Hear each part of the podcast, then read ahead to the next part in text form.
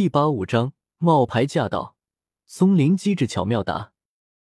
接下来的发生的事情令松林有点猝不及防。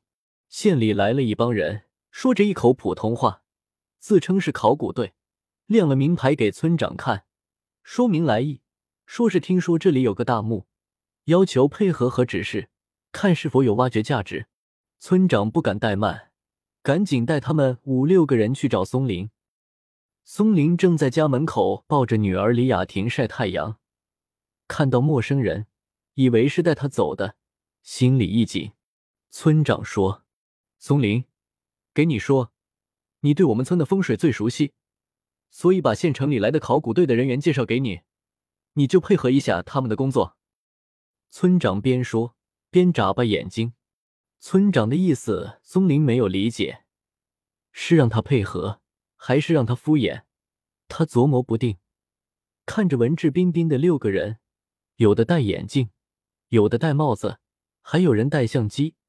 清一色的呢子大衣，里面是毛衣，在里面是洁白的衬衣，而且全是男的，没有女的，也没有开车。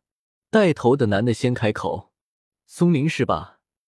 麻烦了，我们是县考古队的，请您把你了解的情况给我们说一说，我们记录一下。听说你们村附近有古墓，你肯定也听说了吧？我们就是想了解一下，看是否有开发价值。”松林说：“我说，说什么呀？”带头男人说：“我问你答好了。”松林说：“行呀。”说完，看看村长，村长点点头。带头男人问：“你们村有个大墓，你听说了吧？”松林说：“听说了呀。”是谁的墓呢？不知道。地点你知道不？地点，我怎么会知道？传言呢？传言墓在哪里？没听说。是不是阁老的墓？不知道。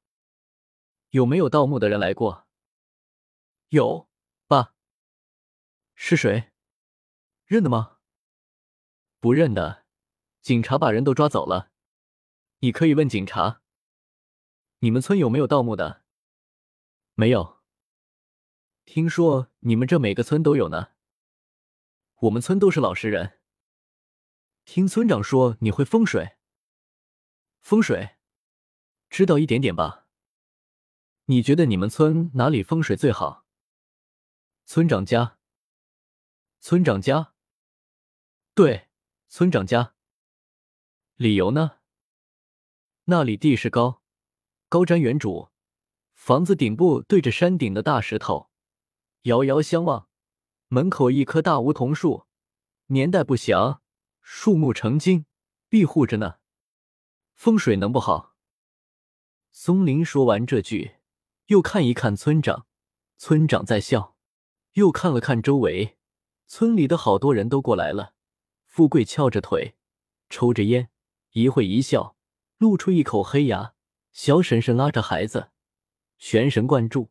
根林在一边则紧张的厉害，亮亮手臂相交，静静的看着。海生也盯着看，还有玉梅的父母都来看热闹，不知道发生了什么事情。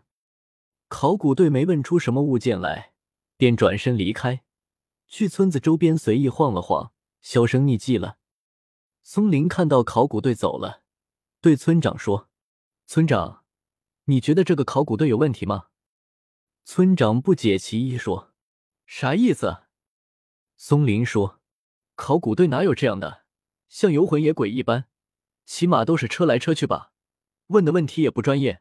那个带头男的，也不讲解国家政策，也不说明他们职业态度，直接问墓穴的位置。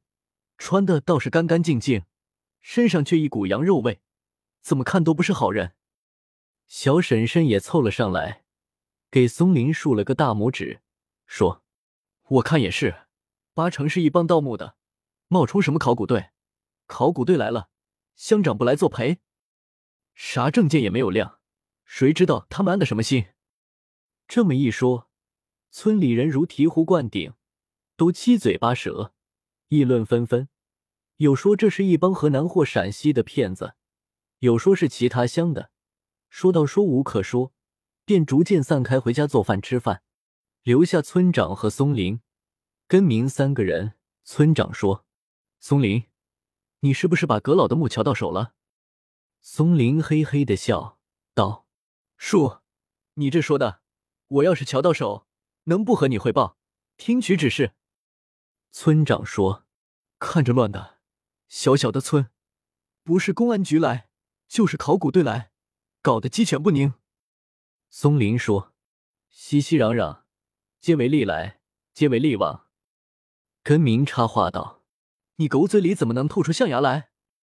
松林说：“你不好好跟着村长，跟着村长可以学习好多东西呢。”村长没心思说笑，继续说：“你说我要不要和上级说一声这个事？”松林连忙说：“别啊，千万别！说了事情闹大了，到时候来的乱七八糟人更多。如果墓被挖了，或盗了，按五爷的话说，我们村的风水就没了。”到时候钱也没，风水也没，我们什么都得不到。村长思忖一下，说了句“走了”，就背着手回家去了。